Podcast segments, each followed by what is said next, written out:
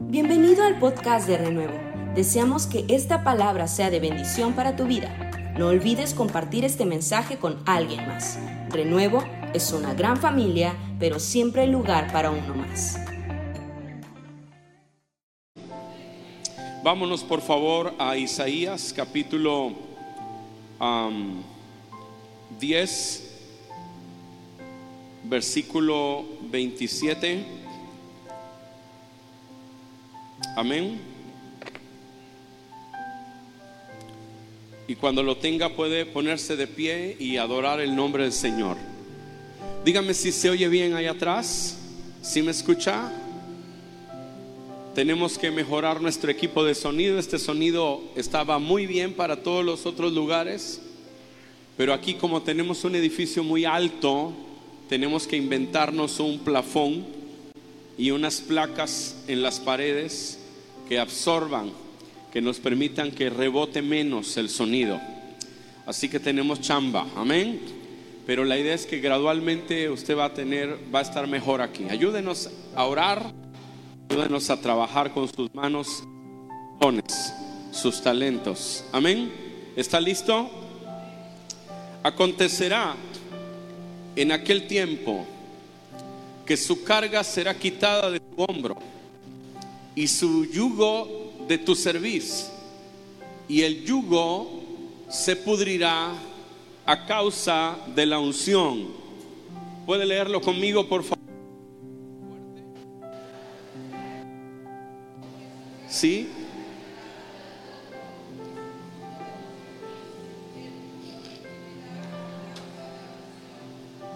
Y el yugo pudrirá por causa de la unción. Amén. Levanta tus manos al Señor. Gloria a Dios.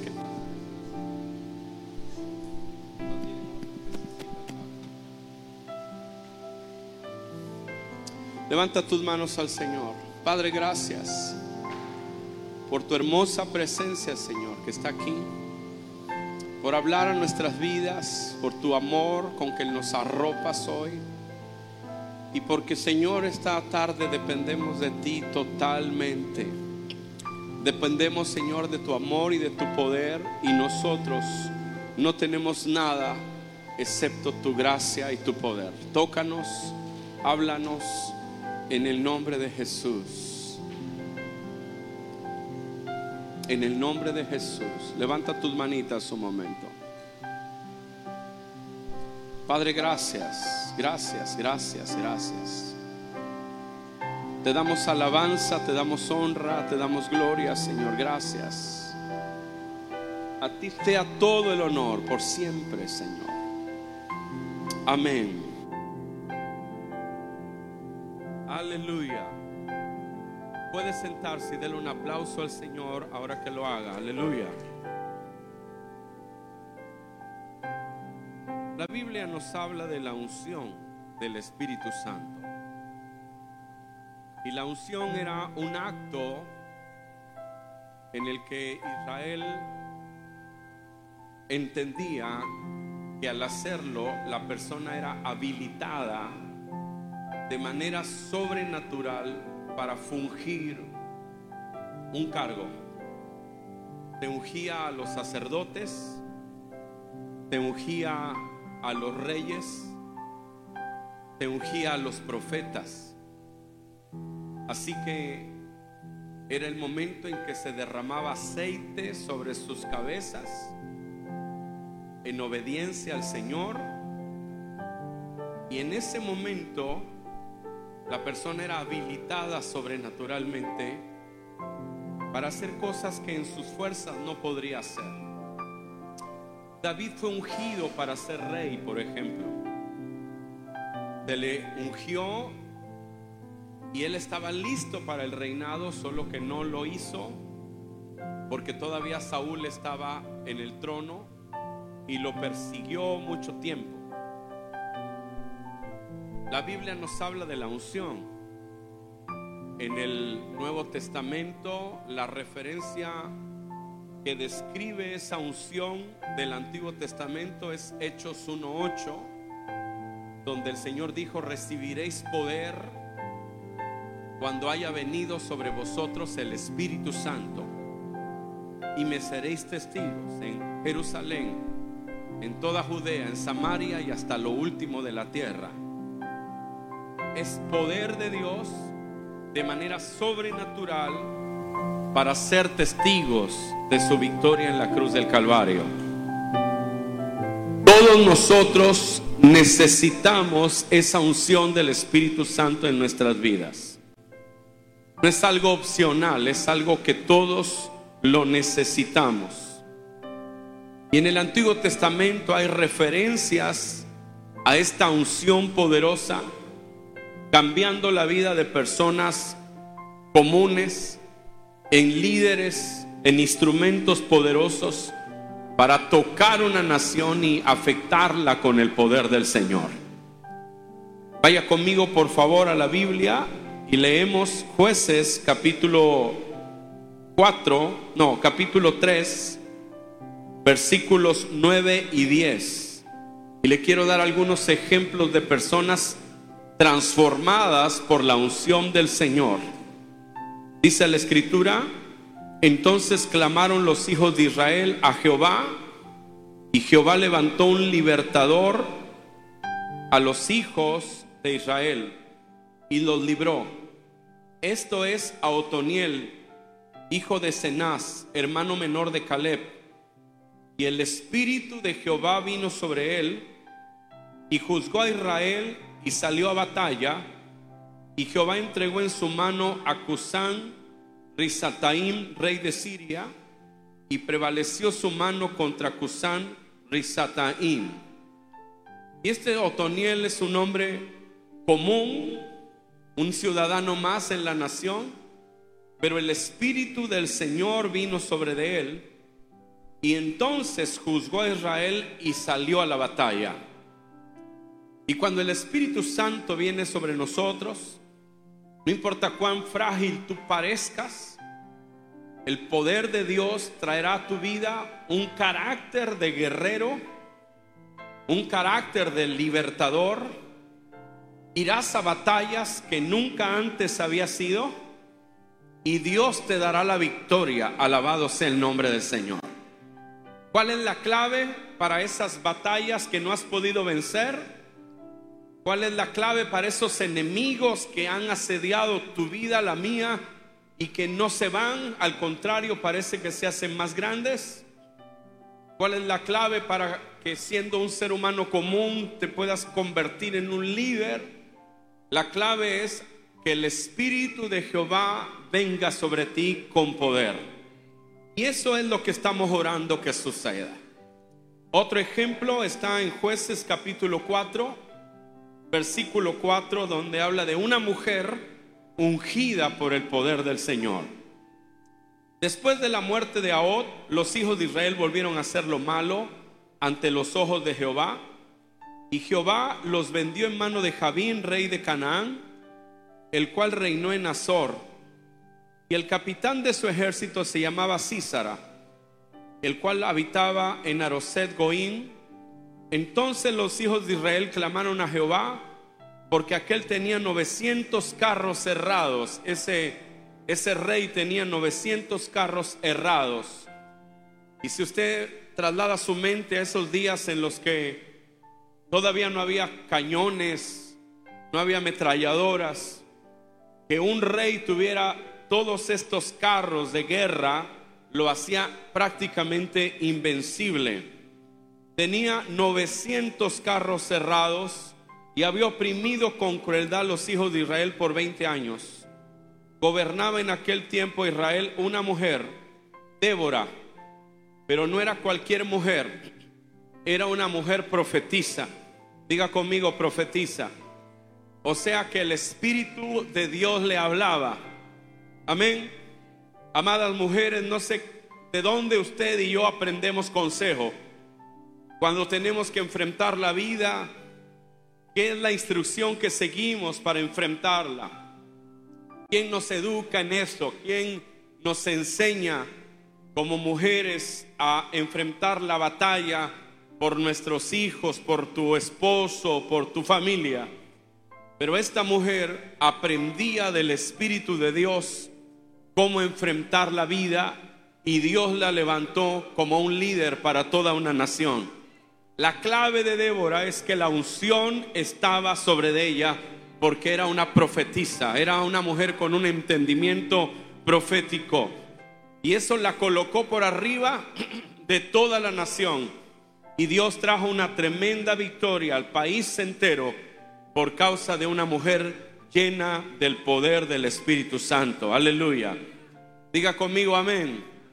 Porque Dios quiere usarles, amadas hermanas, para que la unción de Dios sea quien te enseñe y en esa unción pelee sus batallas. Un tercer ejemplo, Gedeón, capítulo 6 de jueces, versículos 14. Y luego Dice, y mirándole Jehová le dijo, ve con esta tu fuerza y salvarás a Israel de mano de los madianitas. La historia es más larga. Madián los oprimía, ellos sembraban y Madián venía y quitaba la cosecha. Ellos trabajaban durante un año sembrando, cuidando las cosechas, cuidando el plantío. Y cuando llegaba el momento de la cosecha, venían los madianitas y arrasaban toda su riqueza. Israel estaba empobrecido y se tuvo que ir a vivir a los montes. Habitó en cuevas, en cavernas, en lugares fortificados. Ellos estaban empobrecidos, pero Dios visitó a un hombre temeroso, miedoso, frágil. No era un guerrero. Cuando Dios le habló, le dijo, mira, yo no sé por qué me buscas a mí, porque yo soy el el más pequeño de todos mis hermanos de una tribu pequeña. Pero dice la Biblia, mirándole Jehová le dijo, ve con esta tu fuerza y salvarás de la mano de los madianitas a Israel. El verso 34 dice, entonces el espíritu de Jehová vino sobre Gedeón y cuando éste tocó el cuerno, los abieseritas se reunieron con él. No era un líder, pero la unción vino sobre él. Y cuando la unción vino sobre él y él lanzó una señal, el pueblo entero vino sobre él para ayudarlo. Y eso es lo que pasa cuando la unción está en tu vida. La unción es como un imán que atrae dones, talentos y gracia para acercarse a tu vida. Cuando la unción está sobre ti, tú te convertirás en un instrumento de Dios con influencia. Por eso liderazgo no solamente es el resultado de habilidades aprendidas en los cursos de capacitación de personal de las empresas. Hay un liderazgo ungido por el Señor, un liderazgo que Dios envió y que Dios respalda y por el cual Dios pelea las batallas. Usted y yo necesitamos la unción en todas las áreas de nuestra vida para que el mundo pueda seguir lo que tú estás hablando que viene de la boca de Dios Necesitamos la unción del Señor. Aleluya. Hay otro, Jepté. Jueces 11, versículo 29. Jepté Galadita era esforzado y valeroso. Léalo conmigo, está ahí. Jueces 11.1, léalo fuerte. Jepté Galadita era esforzado y valeroso, pero hay algo ahí. Y era hijo de una mujer ramera. Y el padre de Jepté era Galad pero la mujer de Galad le dio hijos, los cuales cuando crecieron echaron fuera a Jepté diciéndole, no heredarás en la casa de nuestro padre porque eres hijo de otra mujer. Luego el versículo 4 y 5, aconteció andando el tiempo que los hijos de Amón hicieron guerra contra Israel. Y cuando los hijos de Amón hicieron guerra contra Israel, los ancianos de Galad fueron a traer a Jepté. ¿A quién fueron a traer? a Jepté de la tierra de Top. Entonces Jepté vino con los ancianos de Galab y el pueblo lo eligió por caudillo. Y Jepté ah, y habitó, dice, habló todas las palabras delante de Jehová en Mispa. El verso 29. Y el espíritu de Jehová vino sobre Jepté y pasó por Galaad y Manasés y de allí pasó a Mispa. ¿Qué más dice? Y de allí pasó a Mispa de Galad y de Mispa de Galad pasó a los hijos de Amón. Pero vea esta historia. Jepté era hijo de una mujer ramera. Y cuando su padre se casó con otra, los hermanos lo echaron. Dijeron, tú no vas a heredar con nosotros porque tienes un pasado oscuro. Pero ese hombre que tenía un pasado oscuro que tenía muchas razones por las que se pudiese sentir avergonzado, fue otra persona cuando el Espíritu de Jehová vino sobre de él. Yo no sé de dónde venimos nosotros, pero lo que sí sé es que cuando la unción viene sobre ti, no te acordarás más de tu pasado, porque tu presente será tan grande y tan glorioso que no tendrás tiempo para acordarte de los días de la vergüenza y de los días de los tropiezos.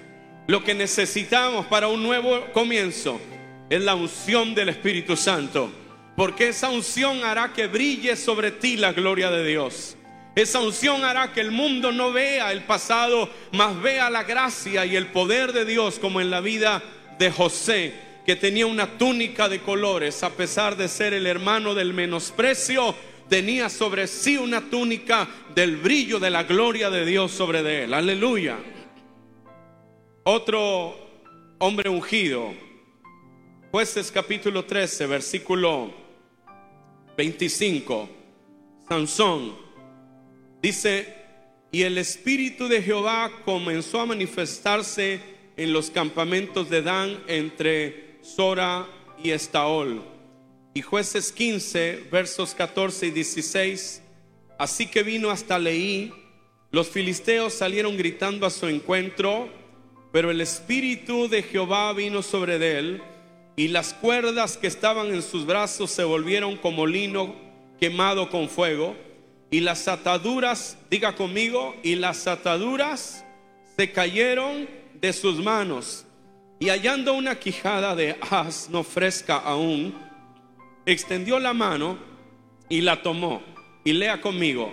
Y mató con ella a mil hombres. Entonces Sansón dijo, con la quijada de un asno, un montón, dos montones. Con la quijada de un asno, maté a mil hombres. Eso lo leemos con los niños.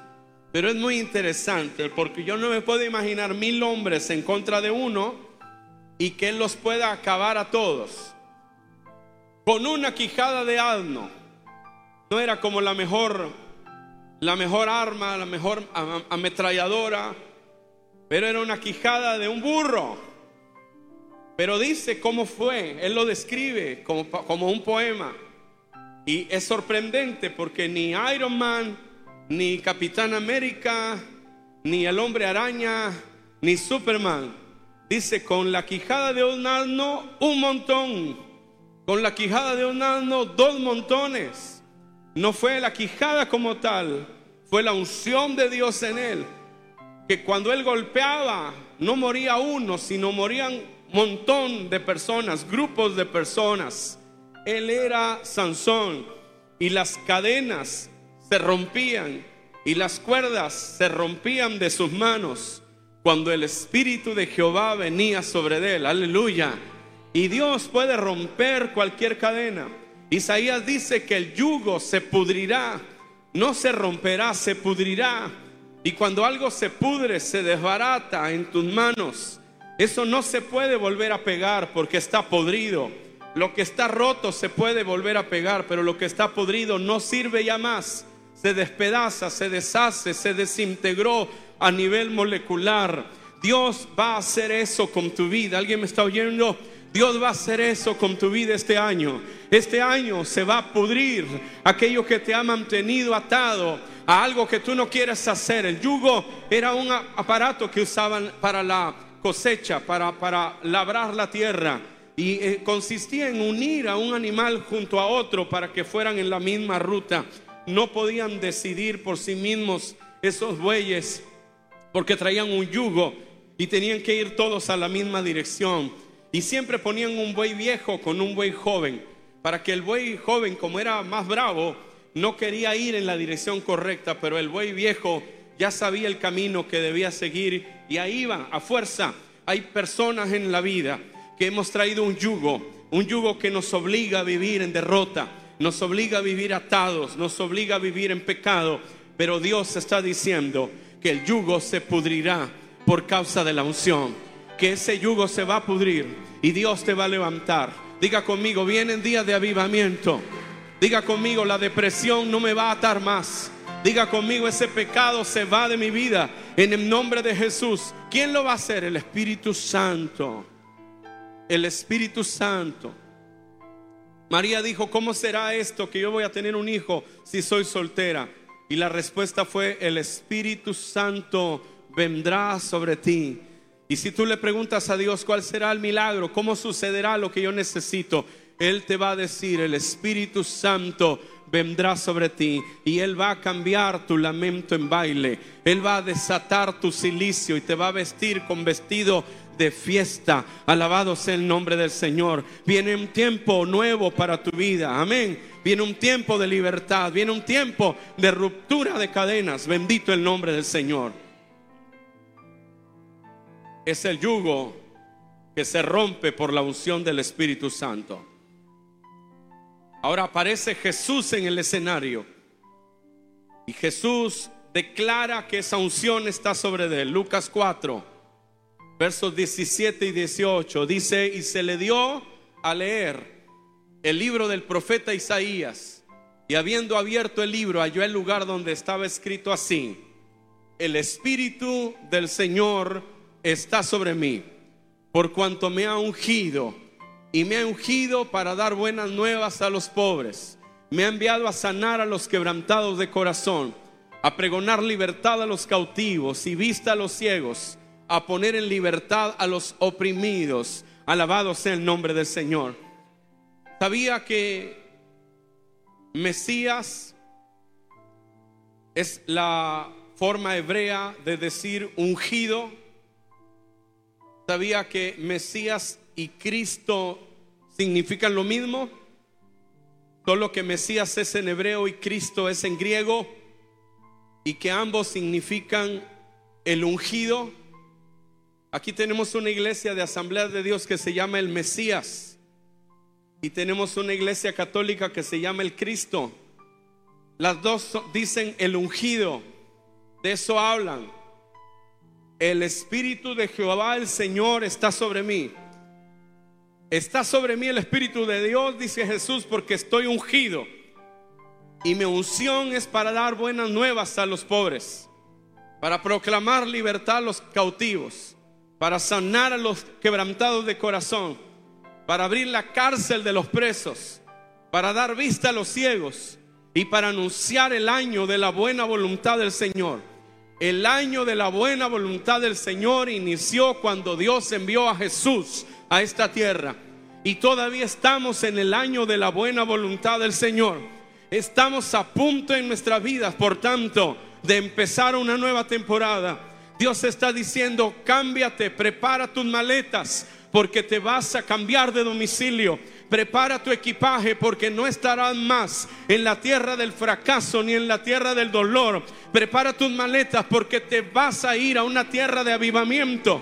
Vas a entrar a la tierra de la unción. Vas a entrar a la tierra donde las cadenas se rompen. Porque este es el año de la buena voluntad del Señor. Este es el tiempo de libertad, de sanidad, de vista, de visión para ti y para mí.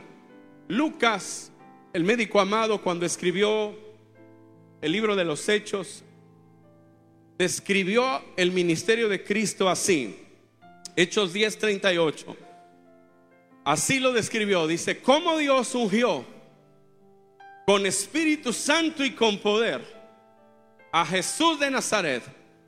Y cómo anduvo este haciendo bienes y sanando a los oprimidos por el diablo, porque Dios estaba con él. Amén. Porque Dios estaba con él. ¿Qué es la unción? La unción es Espíritu Santo y poder sobre ti. Espíritu Santo y poder sobre ti. Dígalo fuerte conmigo. La unción es Espíritu Santo y poder Cuando Dios te unge, Él pone sobre ti Espíritu Santo y pone poder. Eso era lo que estaba en Jesús. Lucas lo describe y dice, por eso anduvo haciendo bienes.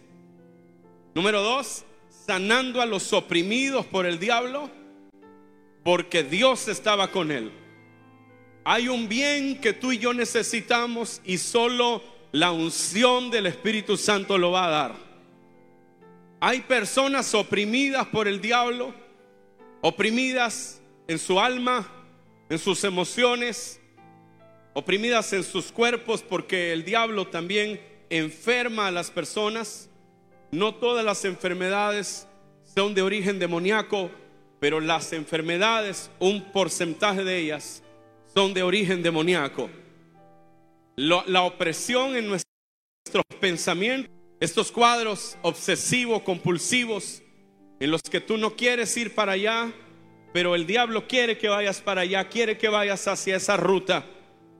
Los pensamientos que se aferran a nuestra vida y quieren convertirse en conductas, porque toda conducta es el resultado de pensamientos que se quedan en nuestro corazón.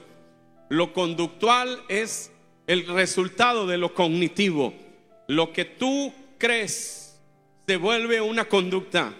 Algunas cosas que creemos vinieron de la vida, pero otras vinieron del diablo. Y no se van a romper. No importa cuántos psicólogos te puedan atender, pero Jesús, dice Lucas, como el Espíritu de Dios estuvo sobre él cómo Dios estaba sobre él, cómo Dios ungió con Espíritu Santo y con poder a Jesús de Nazaret y cómo éste anduvo haciendo bienes y sanando a los oprimidos por el diablo porque Dios estaba con él. Él puede romper las cadenas porque la unción está sobre él. Aleluya. Ahora, la vida de nosotros, los hijos de Dios. Lucas 24, 49, el Señor dijo así. He aquí, yo enviaré la promesa de mi Padre sobre vosotros. Diga conmigo, amén. Yo enviaré, dijo Jesús, la promesa de mi Padre sobre vosotros. Alguien levante sus manos. Grupo de alabanza, ayúdame si está todavía. Una mitad ya se fue porque tienen que estar en la otra sede. Yo enviaré la promesa del Padre sobre vosotros. Eso es una verdad. Pero quédense en Jerusalén hasta que sean investidos de poder desde lo alto. Así, yo les voy a poner un vestido nuevo. Y será un vestido de poder. Hechos 1, 4, 5. Y estando juntos, les mandó que no se fuesen de Jerusalén, sino que esperasen la promesa del Padre la cual les dijo, oísteis de mí, porque Juan ciertamente los bautizó con agua. Amén, con agua. Pero dice, esperasen la promesa del Padre, la cual les dijo, oísteis de mí. El verso 5, porque Juan ciertamente bautizó con agua, mas vosotros seréis bautizados con el Espíritu Santo dentro de no muchos días. Juan los bautizó con agua, los bautizar, bautizo, sumergir. Pero ustedes van a ser sumergidos, no en el agua del Jordán, sino van a ser sumergidos en mi presencia. Derramaré agua sobre el sequedal y río sobre la tierra árida. Él derrama de su lluvia sobre ti, Él te sumerge en su río y todo lo que entra en el río va a vivir. ¿Alguien me está escuchando? Todo lo que entrar en el río vivirá. Y todo lo que el río toca va a dar fruto. Y todo lo que está seco va a reverdecer. ¿Alguien me está escuchando en esta hora? Todo lo que el río toca va a dar fruto. Y todo lo que entra a ese río va a vivir. Y todo donde el río vaya va a producir. Alabado sea el nombre del Señor. Ustedes estuvieron en el agua del Jordán, pero ahora van a entrar al agua del Espíritu Santo. Ahora van a entrar al río de la presencia del Señor. Y cuando eso suceda, recibirán poder y me serán testigos. No serán testigos del dolor, ni serán testigos del fracaso, ni de la tibieza, ni de la amargura. Van a ser testigos de mi poder, de mi presencia. Alabado sea el nombre del Señor. Y dice la Biblia en Hechos 2, ¿cuándo llegó el, el día del Pentecostés? Dice que estaban todos unánimes juntos y de repente, diga conmigo, viene un de repente de Dios para mí. Vamos, dígalo como que usted lo está esperando. Viene un de repente de Dios para mí. Y de repente vino del cielo un estruendo, como de un viento recio que soplaba, y llenó toda la casa donde estaban sentados. Y se les aparecieron lenguas repartidas como de fuego sobre sus cabezas y fueron llenos del Espíritu Santo y comenzaron a hablar en otras lenguas según el Espíritu les daba que hablasen. Alabado sea el nombre del Señor. Fue la primera vez que el Espíritu Santo se derramó de forma colectiva. El Espíritu Santo sobre la iglesia de los primeros años. ¿Qué es eso? Esa es la unción. Eso es lo que pudre los yugos. Eso es lo que rompe las cadenas. Leía yo sobre David Wilkerson, La cruz y el puñal, que habla de la historia de Nicky Cruz. Vi a Nicky Cruz predicar el año pasado. Un anciano de 80 años tiene poder de Dios en su vida. Y David Wilkerson dice que los drogadictos que entraban al programa de rehabilitación volvían a la droga y no sabían cómo hacerle, pero había otros que nunca volvían a la droga. No importa cuán delincuentes hubieran sido, no volvían a la droga. Y oraron y oraron, pidieron consejo y un día juntaron a todos y dijeron, ¿por qué ustedes no se volvieron a la droga? Dijeron algunos, bueno, nosotros sí volvimos a la droga, pero luego nos regresamos a la iglesia. Caímos, nos levantamos y volvimos a la iglesia y nunca más caímos. ¿Y a qué se lo atribuyen?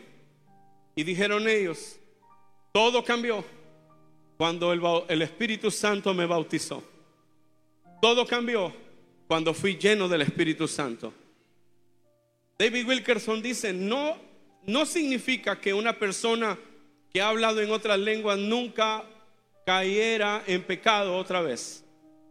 Lo que pasó es que primero la droga era quien los tenía atrapados, era quien los tenía atrapados, la droga los atrapó. Pero cuando fueron llenos del Espíritu Santo, fue el Espíritu Santo el que los atrapó. Y aunque iban hacia el mundo y tambaleaban, al final regresaban y se afirmaban en Dios, porque ahora, por decirlo así, el efecto que la droga había hecho de atraparlos, ahora el Espíritu Santo los había atrapado y los había atrapado más fuerte que ninguna heroína y que ninguna cocaína y están por las naciones del mundo con Victory Outreach, Alcance Victoria y los programas de rehabilitación de los cuales ellos fueron los pioneros. Renuevo, necesitamos la unción. Y tenemos que decirle a Dios, yo quiero esa unción. Yo quiero esa unción sobre mi vida. ¿Cómo desciende? Si me someto a Cristo. Porque es Cristo el que envía esa unción. Y número dos, si estoy dispuesto a estar unido con su iglesia. Salmo 133 dice, mira cuán bueno y cuán delicioso es habitar los hermanos peleados, criticándose unos a otros. No, mira cuán bueno y cuán delicioso es habitar juntos los hermanos, en armonía. Una de las cosas que debe cambiar si usted quiere la unción es hacerse parte de la iglesia de verdad. Porque en esa iglesia hay una unción una unción de iglesia. La Biblia dice, cuando alguno está enfermo, llame a los ancianos, no, no dice solito, dice llame a los ancianos y únjalo con aceite.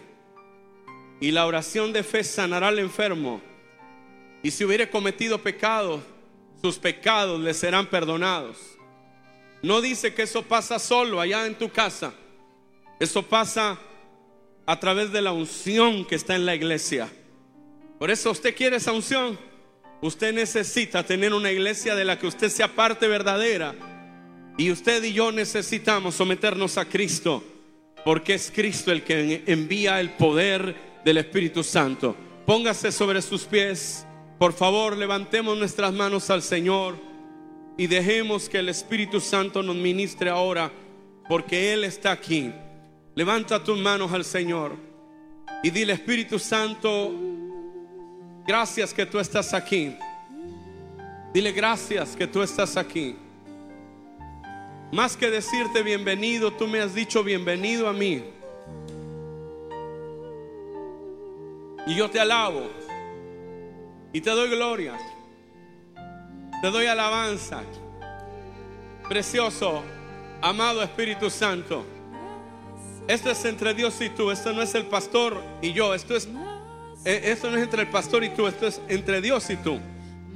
Levanta tus manitas y adora al Señor con libertad. Te adoramos, papá. Te adoramos. Te adoramos, te adoramos. Gracias por quedarte con nosotros hasta el final de este mensaje. Te esperamos en nuestro próximo podcast.